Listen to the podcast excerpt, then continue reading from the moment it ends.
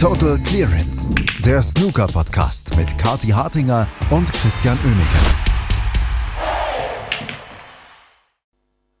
Das European Masters in Nürnberg hatte gestern seinen ersten Tag und da müssen wir natürlich die Eindrücke teilen, weil jemand war vor Ort und die ersten Matches hat es gegeben. Mein Name ist Andreas Thies, an meiner Seite heute wieder Kati Hartinger. Hallo Kati.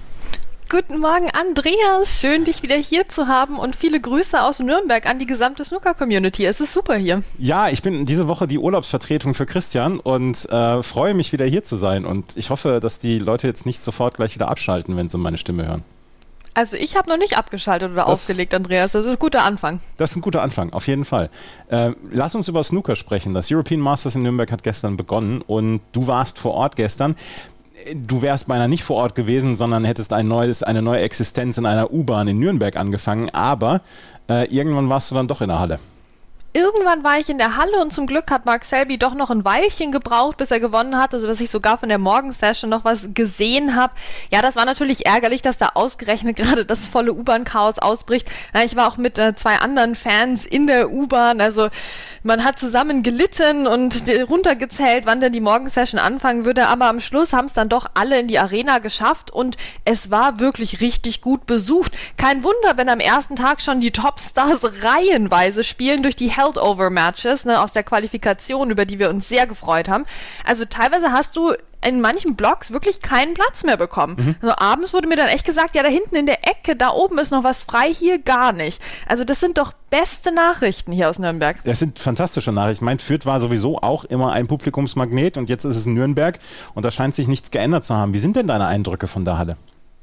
Enorm positiv tatsächlich. Also bei mir kam jetzt gar keine große Melancholie auf, ähm, weil das Ding einfach ein komplett eigenes Turnier jetzt ist. Ähm, wir haben letztes Jahr in Fürth doch auch gemerkt, dass die Halle an ihre Grenzen gekommen ist für so, ich sag mal, volle Ranglistenturniere wie jetzt das European Masters. Ja, da musste man ja abhängen zwischen den äh, Tischen mit schwarzen Tüchern und dann war dieser Fürth-Charme eigentlich schon zum Teil wirklich weg. Mhm. Ja, also das heißt, ich bin auf jeden Fall weiter Team führt, in dem Sinne von bringen wir das Paul Hunter Classic als Pro-Am zurück oder als PTC-artiges Mini-Turnier, ne? wo vielleicht nicht die ganz, ganz großen Stars sind. Ähm, aber für das European Masters als äh, Teil von einer größeren Serie, als ähm, äh, vollwertiges Ranking-Event, da war dieser Umzug jetzt nach Nürnberg nur allzu verständlich. Außerdem muss ja der Turnierort auch wechseln jedes Jahr. Ne? Das heißt, dementsprechend haben wir das auch erfüllt hier mit diesem großen Umzug. Ähm, 20 Minuten weiter nach Nürnberg. Also es ist eine tolle Halle. Es macht richtig Spaß. Ähm, es wurde nicht für Snooker gebaut, das merkt man auch. Und manchmal ein bisschen provisorisch hier noch Sachen eingezogen und Tische hier und dahin gestellt und so kleine Gänge. Und es ist teilweise auch sehr, sehr verwinkelt, bis man sich da auch Backstage mal zurück ähm, zurechtgefunden hat. Ne? Also beim Gabelstapler dann rechts abbiegen, dann kommst du in den Presseraum. Ähm, aber das, das bringt wirklich einen eigenen Charme und man hat von überall gute Sicht. Auch teilweise so eine Schlupflochsicht, wenn du an den Außentischen, sag ich jetzt mal, sitzt, dann kannst du noch so rüber quer gucken und siehst dann doch mal den Luca Brissell an Tisch 1. Also es hat wirklich Charme und es lohnt sich vorbeizukommen. Es lohnt sich auf jeden Fall vorbeizukommen und wir bekommen in dieser Woche auf jeden Fall auch noch richtig guten Sport zu sehen. Und wie Kathi es eben gesagt hat, es gab gestern schon richtig guten Sport. Und dann lass uns doch mal in Medias Res gehen und über die Matches sprechen, die es gestern gegeben hat. Und da lass uns doch gleich mal über Luca Brissell sprechen. Der Weltmeister, der Amtierende, der träumt wahrscheinlich immer noch gut abends von seinem Weltmeistertitel, hat gestern gegen Jackson Page sein Qualifikationsmatch, sein Heldover-Match gespielt und vielleicht zwischendurch ein bisschen Rost zu sehen, aber in Frame 5 sah es gar nicht so aus. Genau, also Luca Brissell, ich meine, ich habe ein bisschen mit ihm gefühlt. Er hat ja auch diese Probleme gehabt mit seinem Kö jetzt, ne, ob das jetzt wieder da ist und wo es verloren gegangen ist. Ähm, aber also wen du eigentlich nicht haben möchtest in deinem ersten Saisonspiel in so einer Held-Over-Qualifikation, ist doch eigentlich der Jackson Page, wenn wir mal ganz ehrlich sind. Das ist ja wirklich auch ein sehr gefährlicher Gegner. Jemand, der ein bisschen eine Wundertüte geworden ist. Ne? Früher Wunderkind, jetzt Wundertüte. Du weißt nicht so richtig, was du bekommst. Aber definitiv auch jemand, der den Luca Brissell mal schlagen kann, wenn der einen guten Tag erwischt hat. Ähm, aber Luca Brissell konnte sich dagegen stemmen. Das war jetzt bis auf Frame 5 Move nicht wahnsinnig weltmeisterlich, aber das war solide, das war gut und du musst ja auch erstmal so diese ersten Matches jetzt aus dem Weg räumen, oder bevor du dann wirklich in deine ähm, Saison als amtierender Weltmeister starten kannst. Also hat auch ein paar schöne Breaks gespielt, herausragend wirklich diese 80 in Frame 5, ja, 80 im Sinne von halt achtmal schwarz und, äh, und, und, und äh, sorry, zehnmal schwarz und, äh, und rot und dann hat es halt leider nicht mehr geklappt mit dem Maximum Break. Das war schon schade. Das wäre natürlich der Glanzpunkt gewesen, nachdem Tom Ford schon nicht abgeliefert hat, was Maximum Breaks betrifft gestern. Luca Brissell hat es dann eben auch knapp nicht geschafft. Ähm, aber es war ein unterhaltsames Match. Jackson Page blieb dann dran, ja, war streckenweise auch sehr, sehr gut unterwegs, aber es hat halt nur für einen 50 Plus Break gereicht mit der 89. Ähm, und so hat sich dann noch der Luca Brissell letztlich dann souverän durchgesetzt, hat die letzten beiden Frames dann noch geholt. Ähm, zwischenzeitlich dachten wir wirklich so, okay, der ist irgendwie ein bisschen in Schwierigkeiten, der Luca Brissell, aber am Ende des Tages souverän gelöst das Ganze und dann können wir uns auf ihn freuen in der nächsten Runde und natürlich die Begrüßung war super. Also äh, das freut mich auch für ihn hier fett in der Mitte auf Tisch 1, verstehst du? Also das muss man sich schon nochmal auch auf der Zunge zergehen lassen. Ja, aber ich meine, Ehre wem Ehre gebührt, ne? Also er, er hat es ja nun wirklich verdient nach seinem Husarenritt dort im April und Mai. Genau, ich meine, das war eine Leistung, ach, da erinnert man sich doch gerne dran zurück, ja. Also Mark Selby vielleicht jetzt weniger, aber wir alle anderen, ja. Und ähm, ist auch so schön, dass der Luca Brissell jetzt auch wieder mehr Interviews gibt. Ne? Der war ja auch viel unterwegs jetzt in der Sommerpause. Aber jetzt kam ja gerade dieses mehrteilige Interview mit ihm auch raus, ähm, sehr zu empfehlen. Und er ist insgesamt jetzt sehr, sehr präsent. Und das ist ja auch immer das, was wir uns von einem Weltmeister wünschen, ne? dass der jetzt nicht ähm, in der Stille und Meditation verschwindet, sondern es schafft, ähm, Snooker auch nach außen zu tragen, mit den Fans in Kontakt steht, Interviews gibt etc. Und ich glaube, da ist der Luca Brissell jetzt auf einem guten Weg in einer natürlich für ihn noch sehr ungewohnten Rolle. Apropos in die Stille zurückkehren und als Weltmeister nicht unbedingt präsent sein, da gab es ja noch was gestern. ja, Andreas, also Ronnie O'Sullivan hat, ähm, hat abgesagt. Ja zu unserer aller Überraschung, ich verweise kurz auf unsere Vorschau, wo wir gar nicht auf dieses äh, Spiel überhaupt vorgeschaut haben, ähm, in weiser Voraussicht, wie sich jetzt rückblickend rausgestellt hat. Also wir waren doch eigentlich alle recht optimistisch, dass der Ronnie kommen würde denn er musste ja nicht in die Qualifikation, sondern konnte hier bequem vor Ort spielen oder hätte spielen können, hat auch ein, äh, wie, wie immer sein Wunschspiel in der Abendsession bekommen, hätte also auch erst gestern eben bequem anreisen können. Ähm, er hat noch dazu ja, und darauf verweise ich auch ganz gerne so aus menschlicher Perspektive, ja vor ein paar Wochen eine riesen Exhibition-Tour gemacht in Deutschland, die ja wieder organisiert wurde von denselben Leuten, die jetzt auch dieses Turnier hier schmeißen. Ja, da könnte man ja ein bisschen Dankbarkeit, Reziprozität etc.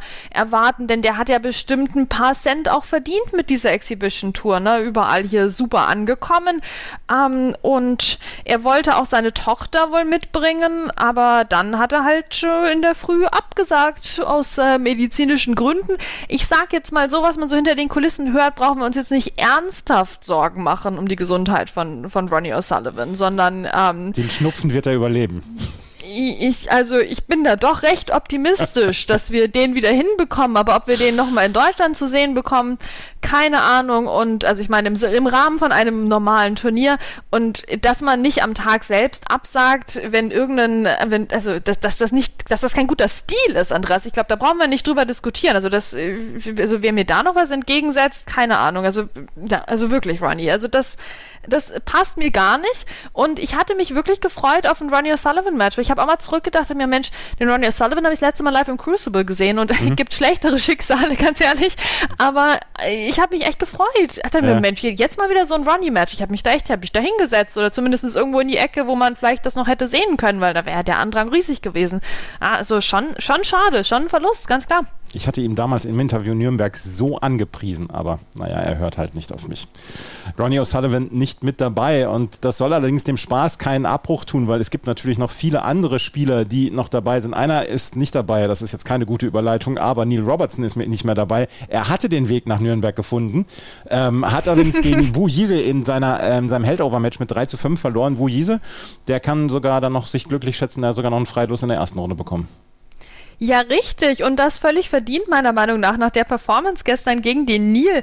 Ähm, also es ist auch immer schön, den Neil Robertson vor Ort zu haben, wenn er es denn dann findet, weil der ist einfach ein guter Typ, super angenehm ähm, und natürlich auch jemand, der bei den Fans sehr, sehr beliebt ist, keine Frage. Trotzdem habe ich mich wahnsinnig gefreut für den Wuiza. Der ist ein super Typ, so wie ich ihn jetzt kennengelernt habe, letztes Jahr in Fürth, dieses Jahr auch in, in Nürnberg. Also der, der spielt auch ein fantastisches Snooker, ist so ein bescheidener, netter Typ hinter den Kulissen, wenn der dann Interviews gibt und so. Ähm, er hat mir, ich habe ihm Daumen hoch gegeben, abends noch im Presseraum nach seinem Interview, weil das mit der Kommunikation mit dem Englisch ist nicht ganz so einfach, ne? Und er hat mir strahlend dann auch einen Daumen nach oben zurückgegeben. Also das war so putzig. Ähm, das hat mich gefreut und auch mehr hat mich gefreut, was er auf dem Tisch gezeigt hat, denn da waren fantastische Breaks dabei. Ähm, eine 70 gleich im ersten Frame, dann die Robertson eigentlich mit der ersten Chance, aber dann zack, Wuiza boom, ne, mit einem Visit hier diesen Frame geholt.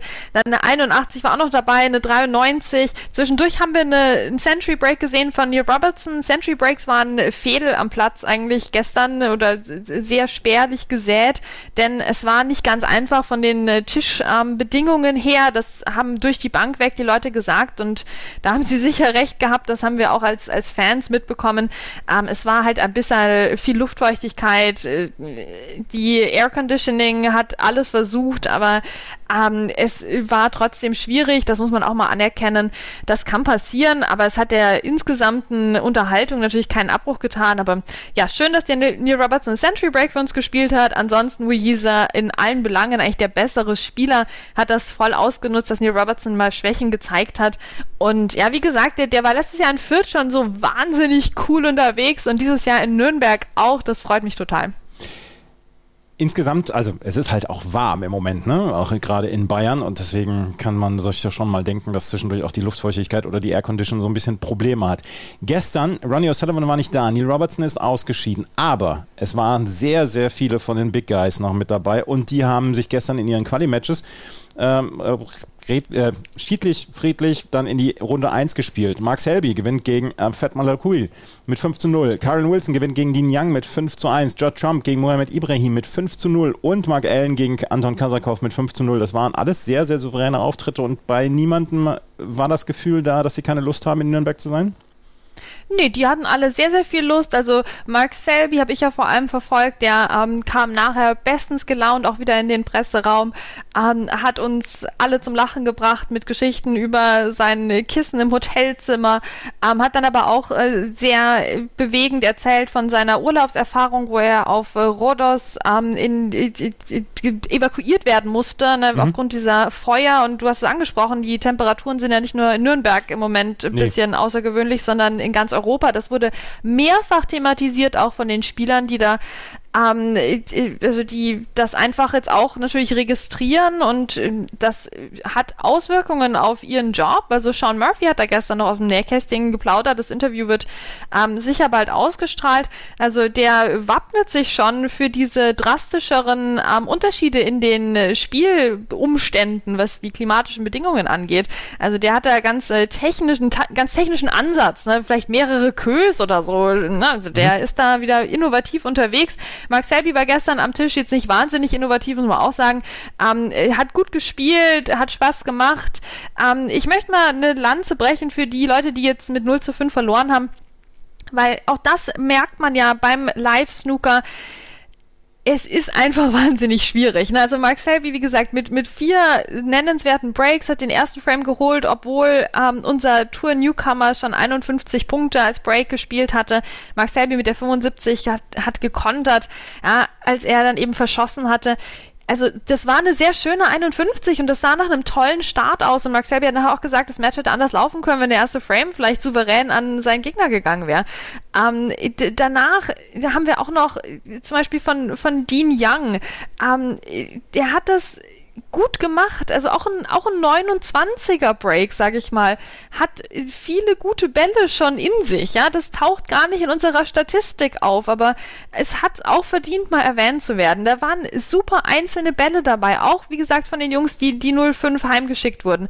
Ähm, wir sehen das beim Live-Snooker und ich hoffe, man kriegt das auch ausreichend im Fernsehen oder auch am Live-Scoring, zumindest in Zukunft dann mit, ähm, dass da gute Snooker, sehr gute Snooker dahinter steht. Auch wenn es dann halt für den Frame-Gewinn oft nicht reicht, weil dann doch die anderen noch eine ganze Ecke klinischer sind in der Chancenauswertung, ganz klar. Aber wir haben tolle Bälle gesehen, auch von denen, die am falschen Ende der 5-0-Scorelines standen. Die großen Jungs also, alle haben sie, oder die meisten haben jedenfalls die erste Runde erreicht. Lass uns noch mal gerade über ein paar andere Matches sprechen. Gibt es noch ein, zwei Matches, wo du sagen musst, die müssen wir auf jeden Fall ansprechen, die du vielleicht gestern gesehen hast? Naja, ich habe ja natürlich das Match von Ben Wollaston gesehen. Natürlich. Da habe ich mich ja sehr gefreut, dass ich den zum ersten Mal, ich glaube seit 2017 mal wieder live am Tisch gesehen habe vor Ort. Das war gegen Juicy. Und äh, das war am Ende ein souveräner Sieg für Ben Wollaston. Gleichzeitig war das aber auch echt Arbeit, sich das anzuschauen. Deswegen möchte ich jetzt doch gerne darüber auch sprechen. Ähm, am Anfang ging es sehr, sehr zäh los. Da waren viele Fehler im Lochspiel auf beiden Seiten, aber auch im, im, im Positionsspiel von Ben Wollaston. Also ich glaube, die ersten beiden Bälle, die Ben Wollaston in dem Match gespielt hat, waren beide Fouls. Ähm, die, die, er hat sich dann im Match auch mehrmals äh, auf alles gesnookert, auf dem eigenen, auf allen anderen Tischen. Ja, da war äh, zeitgleich der, der Luca Bressel auch gesnookert quasi, wegen dem Ben Wollaston. So schlecht war das Positionsspiel teilweise. Aber er hat das dann immer wieder gerettet mit ähm, fantastischen, äh, mit fantastischem Lochspiel. Also das kann er halt schon wahnsinnig gut, ja. Weil wenn du so ein, so ein Positionsball von Ben siehst, dann denkst du, warum ist das eigentlich so ein guter Snookerspieler? Aber dann locht er wieder hinterher irgendwas Unmögliches. Ja, also teilweise waren da wirklich Bälle, da hättest du gedacht, für die physikalisch geht das nicht und bei den ähm, klimatischen Bedingungen schon mal gar nicht, aber die hat er dann doch in die Taschen gedroschen, der Ben Wollaston. Also das war schon super und Juicy, der wird sich ärgern. Also ganz ehrlich, wenn der mal aus seinen Chancen mehr gemacht hätte, wär, hätten wir ein anderes Match da gesehen. Aber das war relativ lahm. Also der, der hat jetzt gerade mal den dritten Frame hier geholt und sonst äh, war da immer nennenswerte Punkteausbeute für ihn in jedem Frame, aber irgendwie dann auch nicht äh, de, der letzte zündende Gedanke, wie man so einen Framer über die Ziellinie auch bringen könnte. Und da war eben Ben Wollaston dann doch am Ende cleverer. Aber die Szene, es lohnt sich wirklich mal so ein Spiel von ihm anzuschauen. Das ist wirklich ein Spielstil, den man sonst selten hat.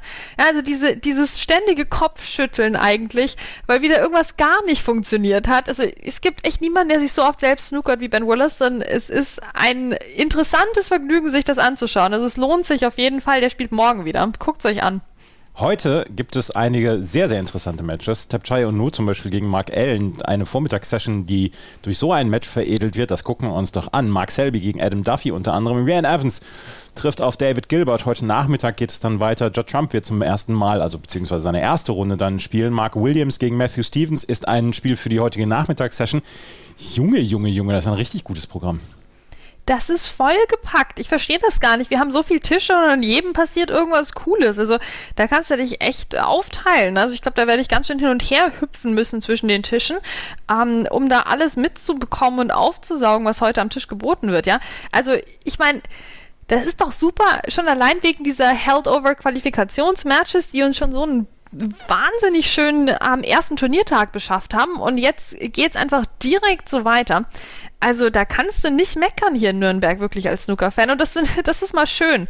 Ja, weil wir haben ja viel meckern müssen jetzt die letzten Monate. Und hier vor Ort alles entspannt, das Live-Scoring funktioniert, es ist neu, es ist bunt, teilweise dunkelblau, es ist schön ähm, gestaltet eigentlich, es funktioniert relativ gut und äh, wir haben vor allem dann auf dem Tisch auch viel zu sehen und so wird das heute weitergehen. Also ja, ich bin rundum zufrieden, du merkst es, Andreas, und freue mich einfach auf, den, auf die nächste Session. Machen wir das morgen hier wieder?